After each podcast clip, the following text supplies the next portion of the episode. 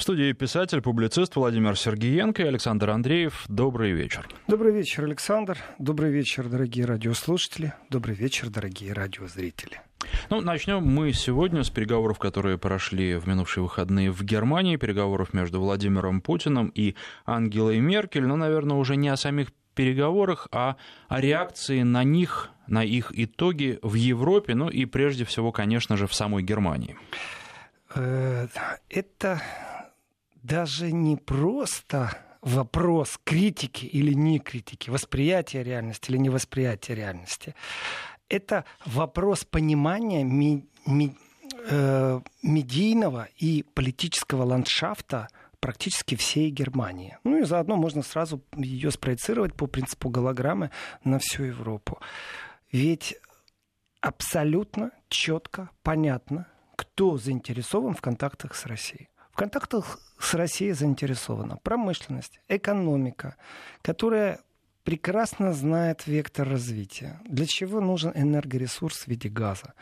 Э, для чего нужна вообще Россия? Это понимает промышленность. Но есть такие слабенькие, совсем никакие э, политические партии, которые находятся в Бундестаге, например, которые имеют определенные тенденции, и их неприятие тех веяний, которые вне мейнстрима, вне проамериканских настроений, вне заокеанских, э, как бы они ни прятались, как бы они ни шифровались, как бы они ни дешифрировали э, посл...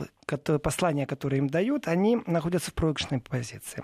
Вот есть в Бундестаге партия зеленых. Ну, прекрасно, есть такая партия, она лоббирует определенные интересы. Даже был такой Йошка Фишер, министр иностранных дел Германии. И зеленые, они вообще-то недруги России по своему принципу. Они такие радикалы.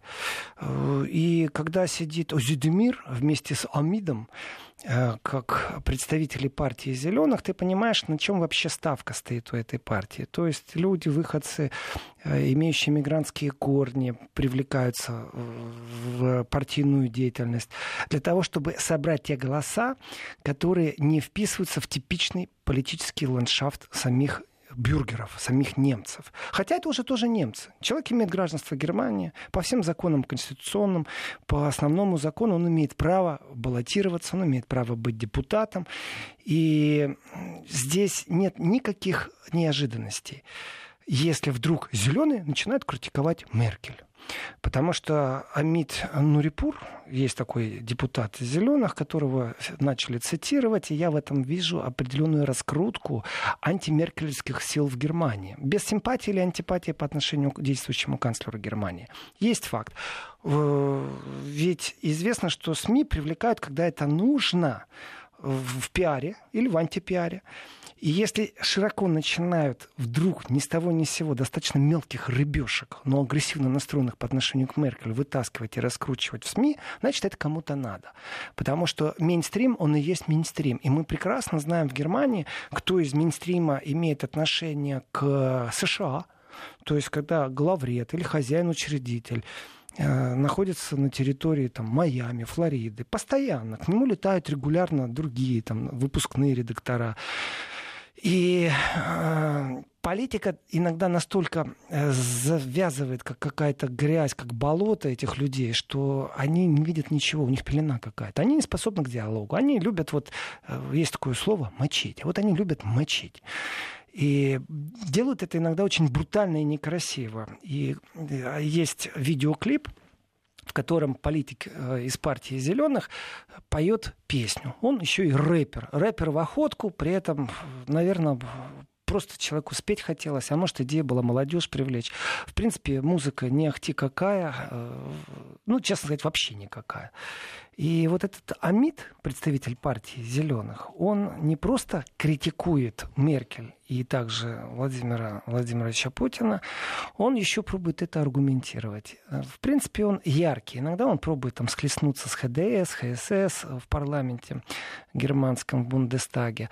И интересным, конечно же, является аспект. У человека в клипе есть плакат, знаете, вот как привидение перечеркнутое. Ну, вот здесь нет привидения. Вот точно так же у него перечеркнута Меркель. Ну, такой знак остановки нельзя, и с лицом, с портретом Меркель. Это в видеоклипе. Это уже говорит о многом. И вообще традиция оппозиционной деятельности в Германии, это значит, что бы ни делала действующая партия, ее надо обязательно критиковать, найти повод, поупражняться в словесности, в ораторском искусстве. И в этом отношении, конечно же, иногда можно даже учиться о том, как перекручиваются элементарные вещи. Ну вот если мы сядем, начнем разговаривать и посадим э, независимых арбитров, здесь будут промышленники, здесь будет правящая партия, здесь будет оппозиция. Вот все равно, что будет говорить правящая партия. Оппозиция все равно найдет способ, как критиковать, при том э, красиво унижая и оскорбляя. Ну, например, как можно ничего не понимать во внешней политике? Ну как можно ничего не понимать во внешней политике? Ты с кем разговариваешь? Ты разговариваешь с правящей партией? Но вот эти вот фразы такие установившиеся, и в принципе давным-давно не считаются оскорблением, эти словесные баталии, они присутствуют, но всегда есть одно «но». О том, как Амид отвечал э, кому-то в Бундестаге, знают только приверженцы партии «Зеленых», которым понравилось, как он с листочка, с места критиковал одного из депутатов ХДС за то, что тот назвал какой-то город, несуществующий в Афганистане, который существует в Иране. При том, что Амид сам, Нуирпур, он выходец, он э, перс. Он настоящий перс. Э, и попасть в Германию во время еще войны между Ираном и Ираком, не возвращаться на свою территорию, потому что там идет война по статусу беженца, конечно, у него есть особое отношение к войне, к Ирану, к Ираку. И у нас такие зеленые, они такие сильные борцы за демократию. Вот, ну, когда с ними начинаешь разговаривать, о какой демократии вы говорите на территории Украины, такое ощущение, что у них э, прям в ушах какие-то беруши, которые не просто фильтруют определенные вещи, а это какая-то новая технология, ноу-хау. Марсиане привезли, не знаю, кто им это привез. Потому что они прекрасно слышат все хвалебные речи, и как только ты начинаешь говорить что-то критическое, такое ощущение, что им пересолили еду, у них лица меняются. Это правда. Они глухи в этом отношении, хотя прячется, конечно, всегда, ой, мы с диктаторами не общаемся. И большая критика из партии зеленых, э, между прочим, от э, выходцев турецкого происхождения, но с немецким гражданством, шла в сторону Турции. И здесь, ну как может быть что-то хорошее и позитивное в отношении Турции, если этот Амир Нурипур, он э, был в фонде, э, который в Германии представляет Гюлена? То есть человека, которого Турция обвиняет фактически в, попытке переворота, в свержении власти, и которого требует, чтобы выдали правосудию турецкому. Если человек работал в этом фонде, это то же самое, как в Венгрии работать в фонде Цороса, когда правительство говорит, не работайте больше, Цорос, до свидания, потому что вы вредите атмосфере в нашей стране, строить нашу э, страну, развивать экономику, политику, вы вредите, поэтому все, до свидания. Вот точно так же и к Гюлену отношение разное может быть. В Германии его фонд э, официально существует. Э, и Германия не будет его закрывать ни в угоду Эрдогану, ни в угоду США, ни в угоду себе. Просто считается нормальным, они не нарушают никаких правил. Они говорят красивые слова, что главное прячется за образованием. И если все будут образованы, тогда мир будет красивый и лучше. Но дело в том, что образование образование рознь. Я не просто так привел пример Цороса и того, как Цороса восприняли в Венгрии. Здесь примерно точно такое же отношение к Гюлену на территории Турции. А вот выходцы из Турции и вся э, турецкая диаспора, она тоже разделена в этом отношении. Кто-то нормально относится к Гюлену, кому-то наплевать, а кто-то его очень даже э, боготворит, восхищается им. А есть те, которые наоборот понимают и относятся с пониманием позиции Эрдогана, который говорит, что это зло. Так вот, человек, который проработал в таком фонде, в Гюленовском фонде, конечно, не может нормально относиться, э, это априорно просто к Эрдогану нормально.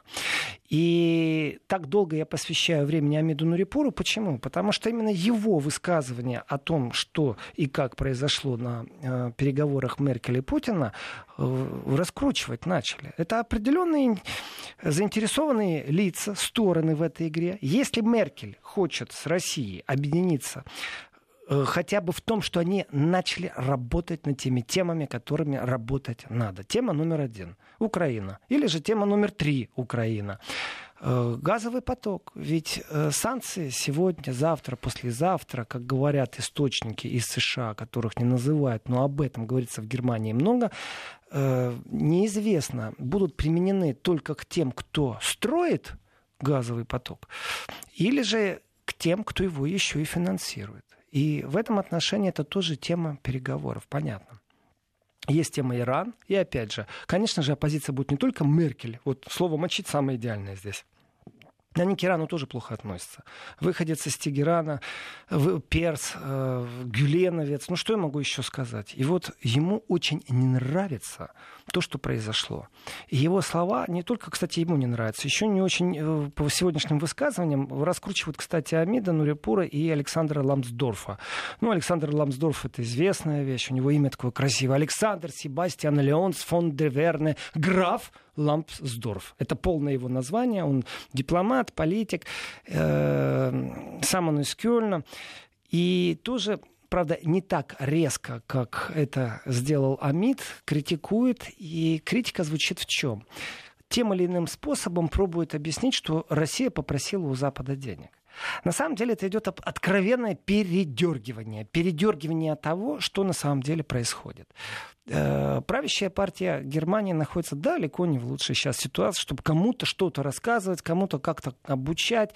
Э, они выживают. У них в коалиции своей между Христианским Союзом и христианскими демократами у них абсолютно натянутые отношения. Они находят компромисс, и этот компромисс находится всегда перед какой-то угрозой. Вот было же высказывание, ну, нужен общий враг, хоть марсиане, тогда Россия, США помирятся, и будет счастье на земле. Э, вот точно так же внешний враг, там альтернатива для Германии, партия э, популистского толка, ну, как общий Срим говорит. И в этом отношении Конечно же, внешний враг, который существует в политических играх, в экономических играх, он объединяет определенные структуры. Но факт есть факт. Меркель по опросам она потеряла свои проценты. Они где-то там потерялись. То ли ушли к правым, то ли ушли к левым, то ли еще кому-то шли. С фактом, что она теряет.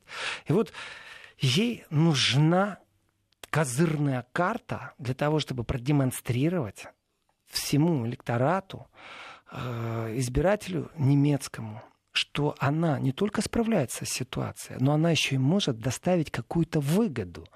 Потому что критики Меркель говорят, что она разругалась со всеми. С Австрией, с Польшей, мы это все прекрасно знаем, с Венгрией. То есть Меркель со всеми ругается, с США испортила отношения. Не Трамп испортил, а критики Меркель говорят, что она испортила отношения.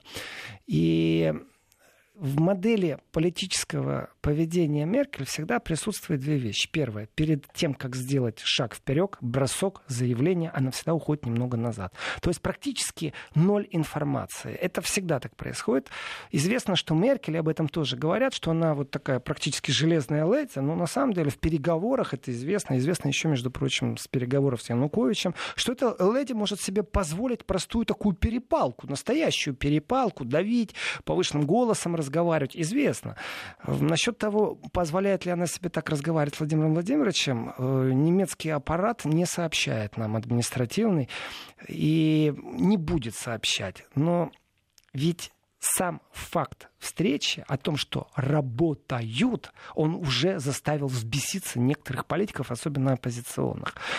И попробовать передернуть вот карты, вместо козырной карты, которая протягивается Меркель, давай поработаем на тему Украины, пожалуйста. Ты хочешь, э, уважаемая госпожа канцлер, чтобы ООНовцы были на территории Украины? Да не вопрос. Надавите на правительство Украины, чтобы они не только коррупционные схемы, коррупционные схемы перекрыли, чтобы они начали работать действительно по Минским соглашениям. Не надо каждый раз говорить, что Россия виновата, потому что эта модель не работает.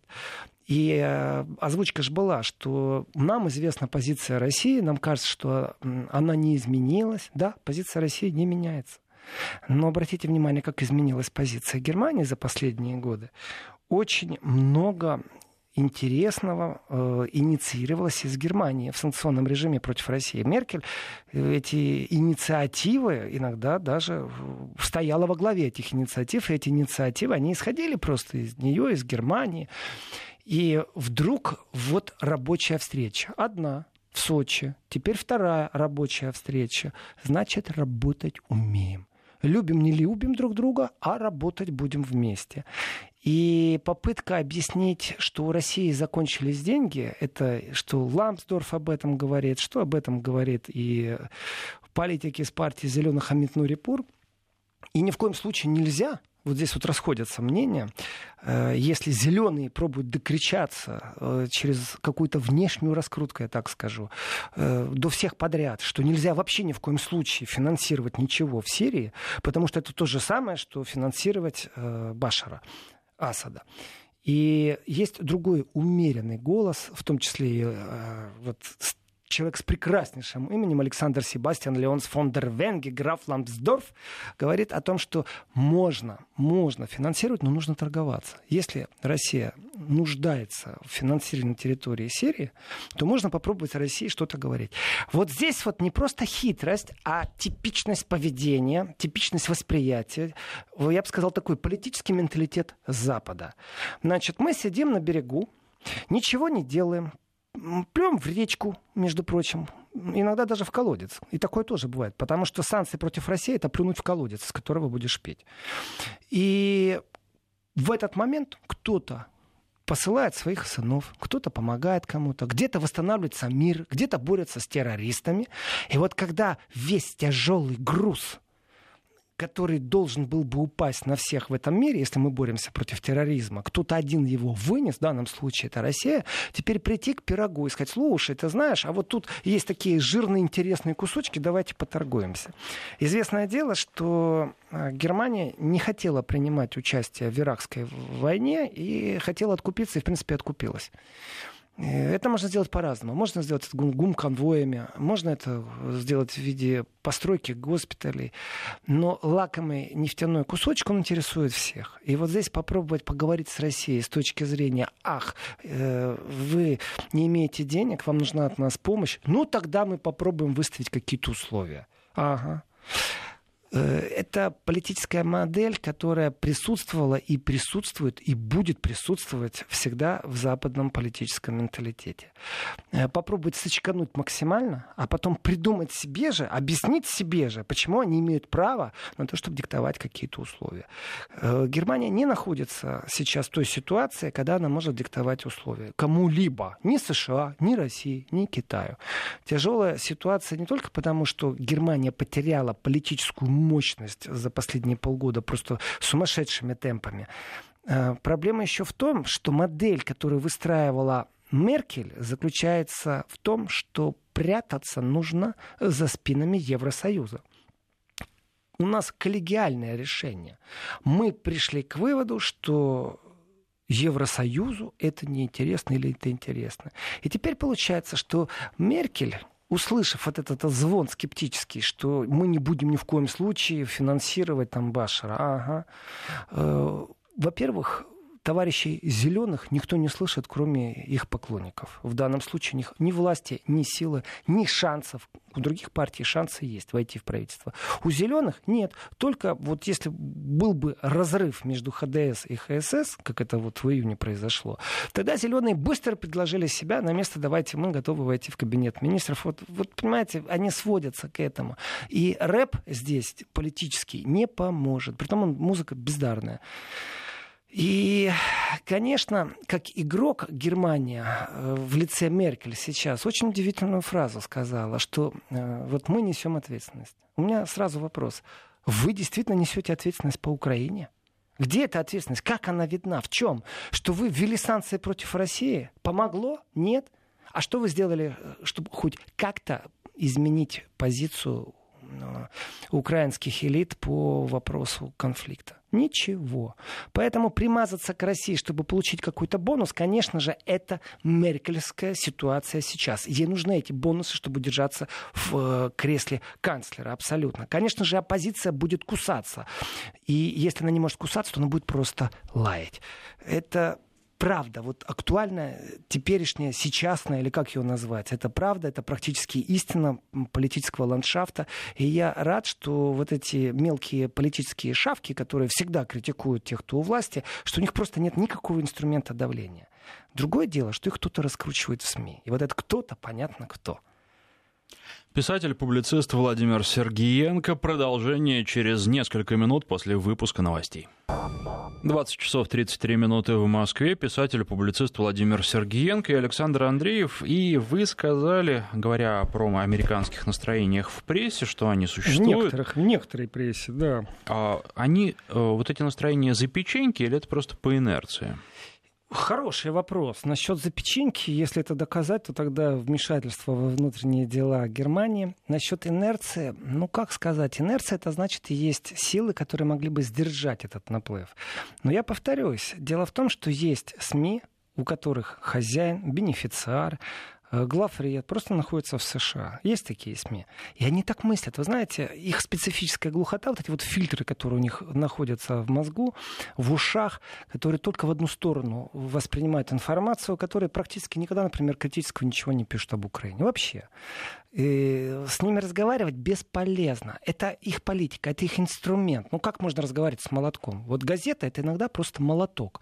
И он начинает бить по имиджу в данной ситуации Меркель. Ну то есть э, молоточки в такие средства массовой информации набирают по определенному принципу уже. Они не набирают, они созданы, Александр. Э, дело в том, что после Второй мировой войны, и это не секрет, известно, кто и как э, курировал, восстанавливал э, СМИ на территории Германии. И при этом вопрос очень специфический и очень интересный. Представь себе страна, э, которая вчера жила в тоталитарном фашизме. Все судьи, они содействовали нацизму, национал-социализму. Все полицейские они содействовали. Где взять профессионалов? И теперь перейдем к газетчикам. Ведь же было решение суда о том, ну, Нюрнбергского суда, о том, что можно привлечь за пропаганду.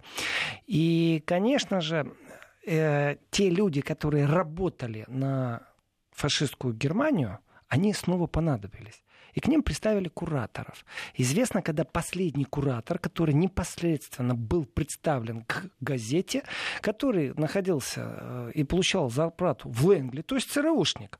И этот ЦРУшник был представ, представлен просто, он курировал, контролировал, объяснял, как правильно делать. И вот здесь вот, э, когда говоришь цифру, просто потрясаешься, до какого года они выстраивали систему СМИ в Германии.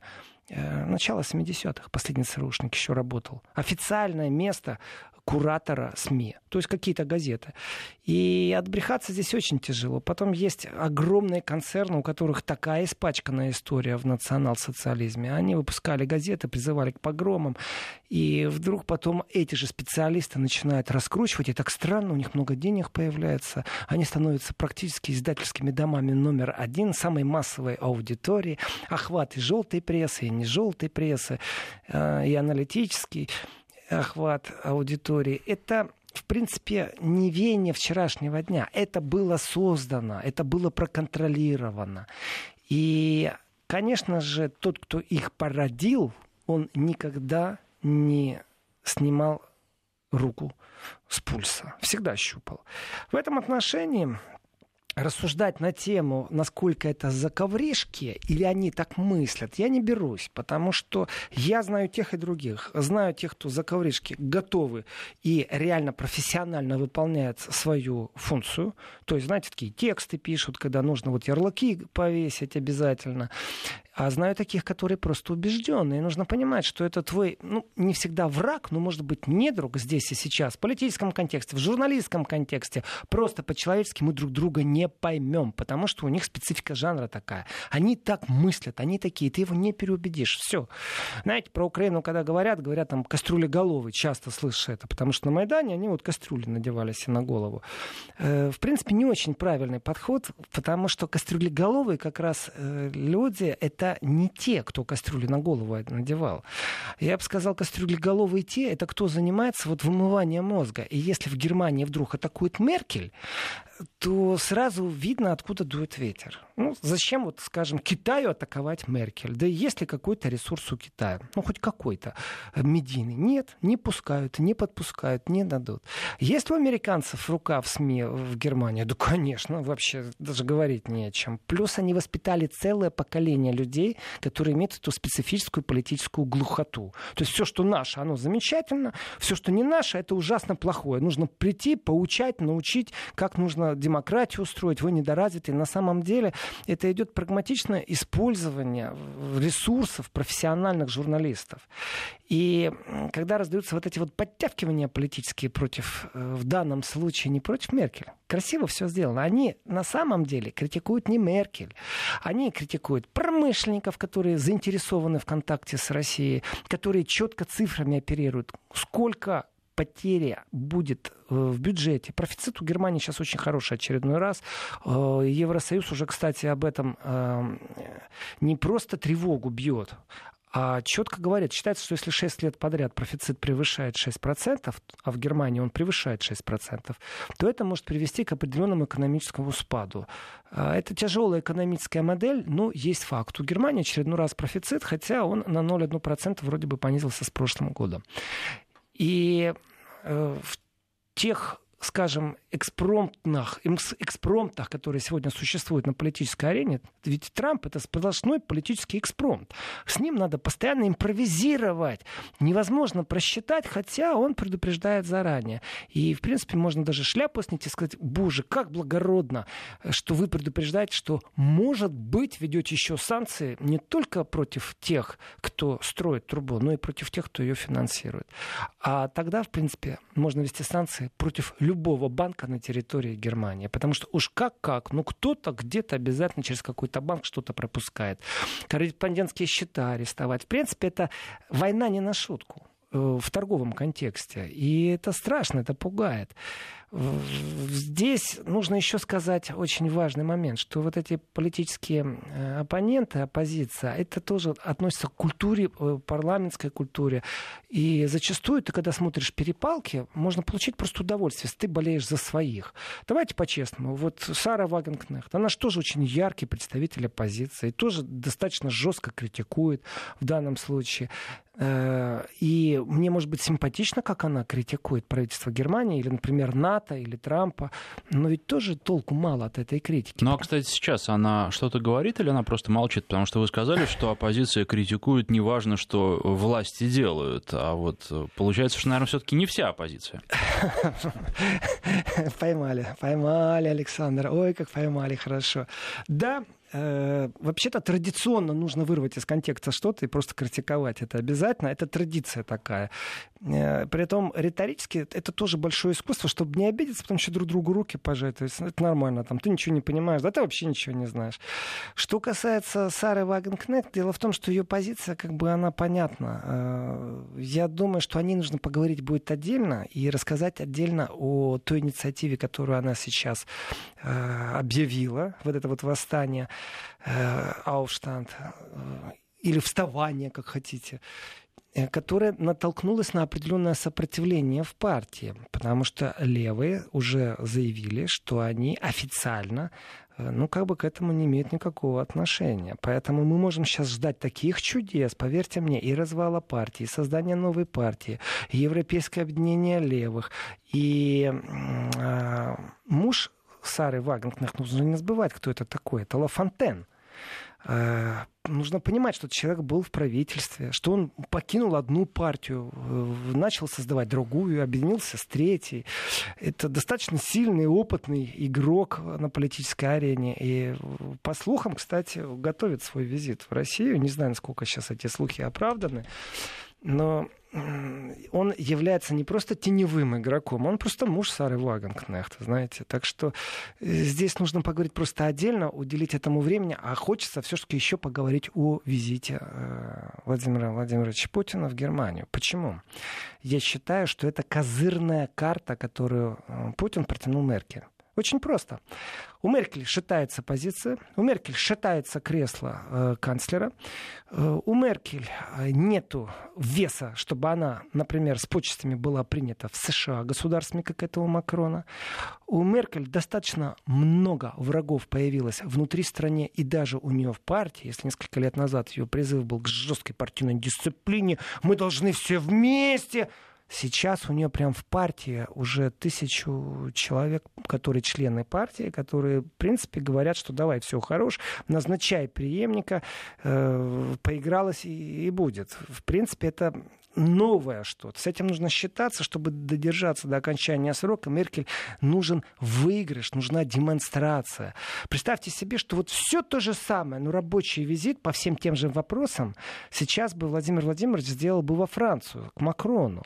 Э, от того, что знает или не знает лидер страны язык, много не меняется в контексте таких глобальных проблем, как, например, тень Трампа, которая прям висела на этих переговорах. Потому что говоришь об Украине, опять тень Трампа. Потому что Германия не влияет на вопросы в Украине очень просто. Потому что на Украине существует э, другая рука, которая может и ковришки принести, и печенюшки принести, и сказать, да, не слушайте эту Европу, сделайте так-то и так-то. И, в принципе, Европа не может поставить ультиматум на сегодняшний день Украине никак. Ни по Минским соглашениям, ни по коррупции, ну никак.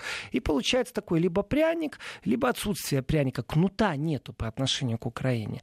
Э, и, конечно, э, ну, понятно, Северный поток-2, опять тень Трампа, тень Трампа присутствует.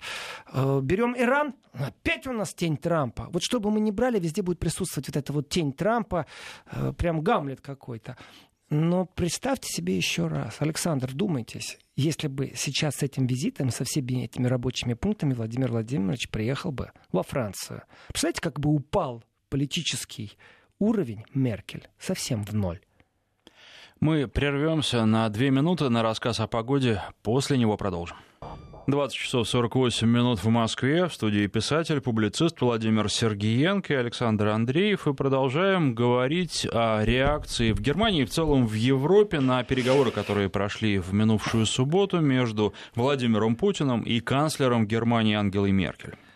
С моей стороны было бы нечестно если бы я только хвалебные речи перерассказывал, нужно озвучить, что есть те, кому не нравится вот это прагматическое сближение. Прагматичность в отношениях России и Германии, мне кажется, она такая историческая в некотором смысле слова. И страх объединения России и Германии, конечно же, истерика карликовых государств Балтии, Польши, они тоже постоянно присутствуют. И непонимание того, что нужно работать. У меня вопрос вот там к оппозиционерам э, из зеленых, например. А скажите, пожалуйста, вы готовы к тому, что промышленность Германии через пять лет рухнет просто? Она будет неконкурентоспособна. Э, дорогой американский газ будете покупать. У вас есть стандарты по социальным выплатам. Вы просто не сможете конкурировать ни с одним товаром на этой планете. И у вас сегодня профицит, а завтра у вас будет не просто дефицит, вы скатитесь в дыру. И здесь нужно прогнозировать, работать, вычислять, просто брать счеты и считать, какие тенденции, какие технологии, насколько они энергоемкие, эти технологии. Если эта технология нуждается в энергии, ее невозможно поставить газом, и евро не обрушится, то тогда как Германия будет конкурировать? Да никак. А в этом случае, и в Германии это часто слышно, когда таких людей называют врагами нации. И здесь тут же включается вертушка. Кто это говорит? Ну, как правило, это говорит альтернатива. Если слово «нация» прозвучало, то все, можно уже бить барабанную дробь и говорить о том, что они радикалы, что они правы, что они популисты. Ну, долгое же время вообще нужно было об интересах нации э, молчать. Нельзя говорить. И в этом отношении есть же и другие голоса. И этих голосов больше, и они намного сильнее. И ведь заставить сегодня Германию э, взять на себя определенную нагрузку по элементарным вещам, как сказал Владимир Владимирович. Ведь создавать инфраструктуру надо с чего? Я скажу, с чего. С канализации нужно создавать инфраструктуру. Если люди вернутся, и города разбомблены, то чтобы не было болезней, нужны больницы, нужны антибиотики. Много что нужно стране, которая воевала с терроризмом, у которой 5 миллионов граждан вышли из нее, и они же все хотят вернуться. Если не все, то большинство.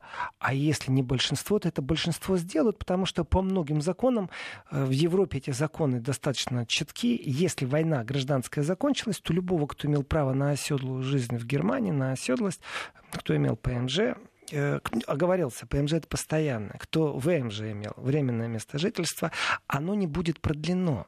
Так было с Югославией. Нет больше Югославии, война шла, значит, выходцы из Югославии имели право даже на работу на территории Германии. Когда война закончилась, не всем продлили э, право остаться. И в этом отношении поток, который пойдет назад, он просто спланирован, он в законе прописан, потому что нет основания, на котором можно продлить беженцу пребывание в Евросоюзе. И э, ведь иногда нужно говорить просто языком цифр. И еще раз напомнить европейцам, что далеко не Германия на себя приняла удар беженцев. Это так кажется, потому что мы много об этом говорим, потому что случаи такие яркие. Но мы же практически никогда не обсуждаем, как э, беженцы себя чувствуют в Турции. Турция, которая попала сейчас, опять же, под вот этот молоток американский э, военно-торговый, скажем так, молот настоящий. Лира упала. А ведь какой несет на себе балласт Турция? И если уважаемые или неуважаемые политики оппозиционеры не хотят финансировать Эрдогана, потому что он, ведь ли, им не демократ, то, конечно, это говорит гюленовский э, выходец. Это абсолютно логично. И как бы он не пробовал голосовать за или против, его голос просто никто не услышит. Есть прагматика жизни не платите Эрдогану, ну, он не будет стараться, он перенаправит поток. Зачем? У него и так сейчас проблем много экономических. Э, уж очень сильно давление на державу, и если лидер призывает к национальной бодрости, я бы так сказал, солидарности, то это о многом говорит. Турция находится в тяжелом экономическом состоянии. И опять же, те, кто вот сейчас критикует Меркель за то, что она с Путиным имела рабочий визит, они просто катастрофически не принимают э, того, что запланирована встреча с Эрдоганом, э, уже официальный государственный визит э, в сентябре у Меркель. Так вот, до паузы я говорил о том, что представьте себе, если бы Владимир Владимирович приземлился во Франции и провел точно такой же рабочий визит и стал бы игнорировать Меркель она бы политически тогда бы вообще превратилась в окончательно в хромую утку. И в этом отношении, конечно, многие понимают, что происходит. И э, говорить и перекручивать о том, что Россия стала просить денег, потому что у нее ведь ли нету, а мы не будем оплачивать разбомбленные города, э, это, знаете, такое даже не шавка на моську, а это негодяйство определенное. Это нежелание взять ответственность на себя за то, что вы годы потакали тем, кто ведет страну, заигрывая с одними, не заигрывая с другими, страну к разрухе. Простой пример. Как относятся к курдам в Германии на политическом уровне. Эрдоган говорит, что есть курдские организации, которые террористические. Официального министра Турции морят э, в аэропорту, не пропуская пару часов. В этот момент представитель как раз той организации, которая Эрдоганом очень даже нелюбима, проводят прям практически демонстративно под белые рученьки, так без очереди, с синей мигалкой по Берлину везут. Это же демонстрация. Поэтому вот эти шавочные приемы, которые пробуют раскрутить СМИ, конечно же, они тонут в контексте разговоров о том, что э, крути не верти, но против санкций, которые будут, скорее всего, Америкой введены, мы не знаем. Кофейной гущи у нас такой хорошей нет, чтобы разгадать, какие эти санкции будут. Ну, мало ли, как Америка играет в покер. Но если их ведут, я сегодня об этом думаю, то даже близорукий политик на расстоянии хотя бы двух недельных сроков может сказать о том, что нужно думать о подушках безопасности, об экономических подушках безопасности. Нужен ли Европе сегодня новый фонд, инвестиционный фонд, э, в котором будут лежать деньги, фонд, который не будет иметь э, корреспондентских счетов в американских банках, и этот фонд будет финансировать тех, кто попал под санкции США. Ведь модель, в которой иранские фирмы, европейские фирмы, сотрудничестве с иранскими фирмами должны получать компенсацию, эта модель уже есть. Э, и, и демонизм Ирана, который присутствует все время в СМИ, знаете, здесь можно даже устроить конкуренцию. Кто более демонистически был представлен в западной СМИ? Россия или Иран? И модель-то есть. И в этой же модели можно точно так же взять под копирку, под лекало, под кальку, создать создать точно такой же инструмент, который выведет из-под удара те фирмы, которые сейчас могут попасть под санкции из США. Это достаточно э, тонкая игра, но она видна, ее предвидеть можно. Если не говорить об этом, э, ведь мы не знаем, как закончились переговоры, будет создано что-то, не будет создано. Если это подушка безопасности для немецких фирм, в первую очередь, Россия это умеет держать удары, Россия не привыкать, а для Германии это абсолютно новая веха в истории, с которой больше, э, скажем так, и меньше специалистов не было. Они не подготовлены к тому, что сейчас происходит. Ну что же, мы прервемся сейчас. Скоро выпуск новостей свежих, последних, а потом продолжим. Напоминаю, что в студии писатель, публицист Владимир Сергеенко.